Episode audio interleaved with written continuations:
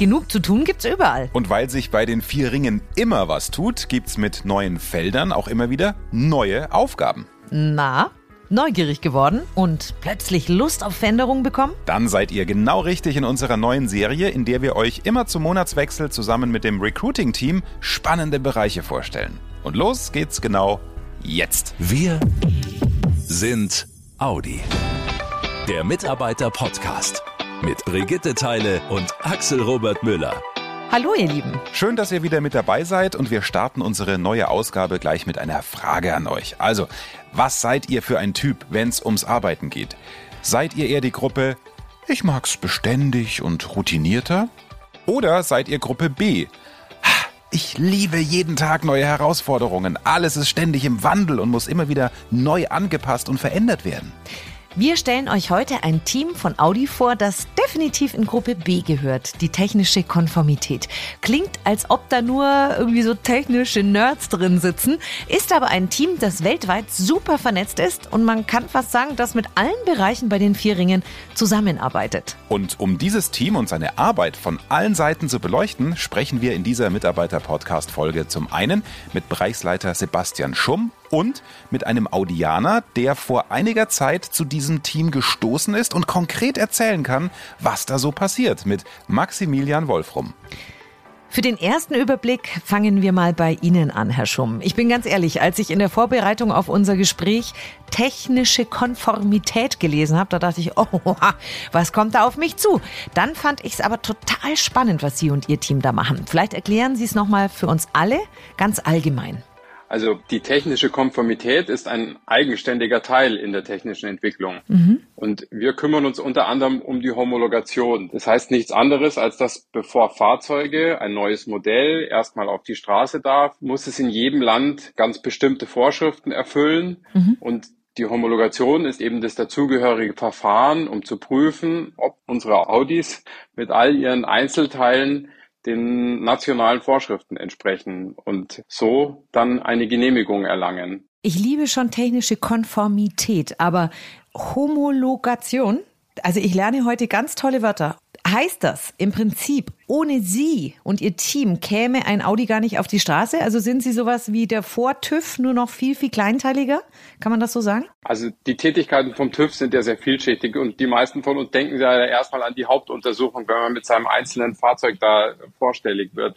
Und das ist nicht unsere Aufgabe, sondern wir kümmern uns darum, ja eben neue Fahrzeugmodelle in den jeweiligen Markt zu bringen und überprüfen an einem neuen Modell, bevor das erstmalig auf die Straße kommt, ob eben alle Anforderungen, gesetzlichen Anforderungen hier erfüllt werden. Zum Beispiel, ob das Design von einem Scheinwerfer so verwendet werden darf. Dieser wischende Blinker ist da so ein typisches Beispiel, der nicht einfach nur aus und angeht, sondern so von links nach rechts, von innen nach außen sich so entfaltet.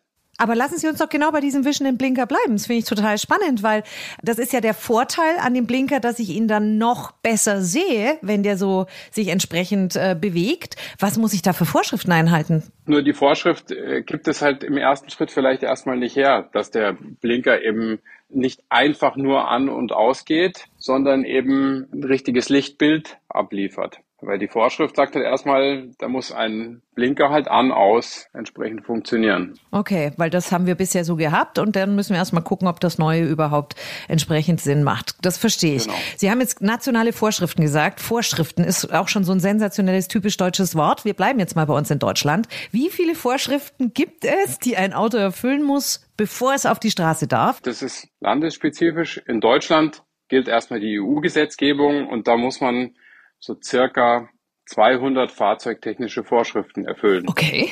Das klingt erstmal nicht so viel. Das ist aber sehr umfangreich, weil so Vorschriften natürlich von diesen 200 Vorschriften, die haben natürlich sehr viele einzelne Kapitel und Unterparagraphen. Und um ein Fahrzeug in Serie zu bringen, sprechen wir, und nicht nur wir, sondern auch die Behörden von sogenannten Systemgenehmigungen. Es sind für ein Fahrzeug etwa 40 Systemgenehmigungen, zum Beispiel für das Licht oder für die Bremse.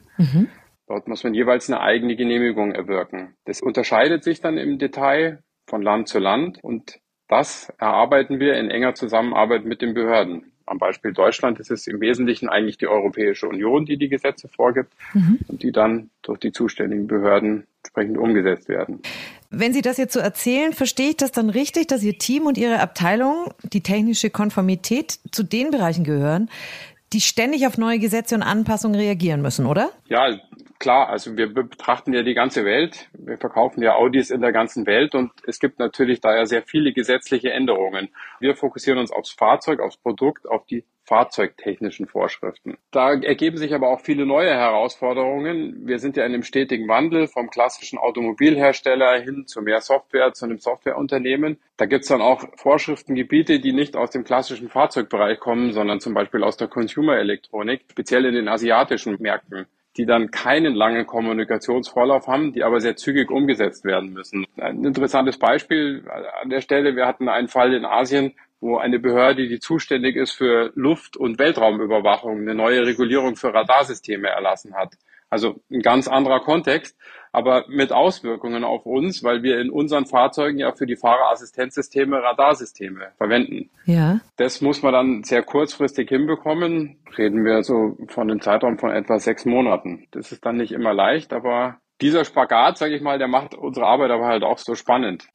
Und damit wir nicht nur über diese spannende Arbeit bei der technischen Konformität sprechen, sondern einen echten Einblick in diese Tätigkeiten kriegen, holen wir jetzt einen mit in unsere Runde, der vor einiger Zeit bewusst in dieses Team gewechselt ist. Hallo Maximilian Wolfram. Hallo zusammen, schön, dass ich heute hier sein kann und euch einen kleinen Einblick in meinen Arbeitsalltag geben darf. Sehr cool, vor allem, äh, weil Sie echt eine spannende Vita haben.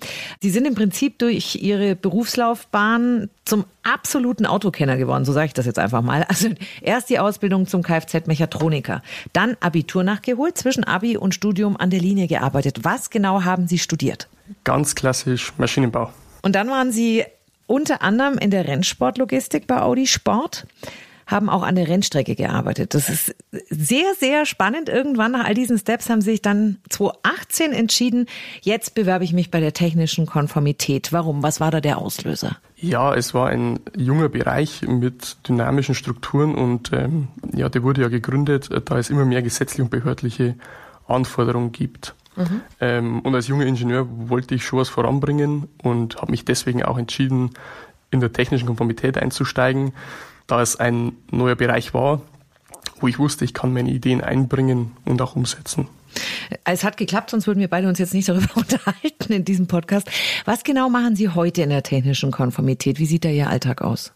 Ja, also ich beschäftige mich hauptsächlich mit der Entwicklung von Abläufen und Toollösungen. Also genauer gesagt, mein Bereich ähm, ist speziell für die Bewertung, Homologation Software zuständig und genau dort schauen wir uns halt gemeinsam mit den Fachbereichen der technischen Entwicklung verschiedenste Softwarebausteine genauer an und überprüfen, ob diese mit den fahrzeugtechnischen Vorschriften auch übereinstimmen. Und mir macht es einen Riesenspaß, an diesen Zukunftsthemen zu arbeiten und diese zu gestalten. Und mhm. ich finde auch, es ist absolut schön, ähm, dass man einen positiven Einfluss auch auf den Kunden haben kann, indem wir ihm eben diese gut funktionierende und konforme Software auch im Fahrzeug zur Verfügung stellen. Ja, es ist schon ein sehr cooler Bereich, also finde ich auch. Wie schwer, auch wenn Sie sagen, Sie sind da super glücklich und alles, aber wie schwer war denn auch der Wechsel in ein neues Team? Also wir wissen ja alle, ein Jobwechsel bringt immer auch ein bisschen Unsicherheiten mit. Passt das alles für mich? Wie sind die Kollegen? Ist der Job dann wirklich so, dass er zu mir passt?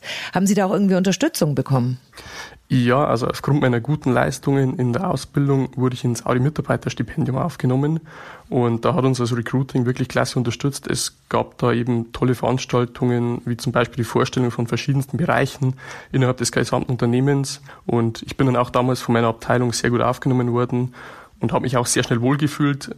Das lag eben daran, dass mein Team und mein Pate mich hier wirklich gut unterstützt haben. Super. Und auch bereichsintern haben wir eine Akademie. Das heißt, das war damals für mich eine große Hilfestellung, um eben in die Themenfelder der Homologation einzusteigen.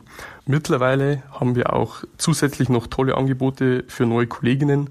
Das geht von Informationsreihen zu neuesten Themen über eine Wissensplattform ja, und bis hin zu sogenannten Bereichsbotschaftern. Denn wir wissen ja, es dieser so Jobwechsel ja, bringt eben eine gewisse Unsicherheit und mir ging es da eben auch genauso. Und man kann sich jetzt eben bei uns an die Bereichsbotschafter wenden.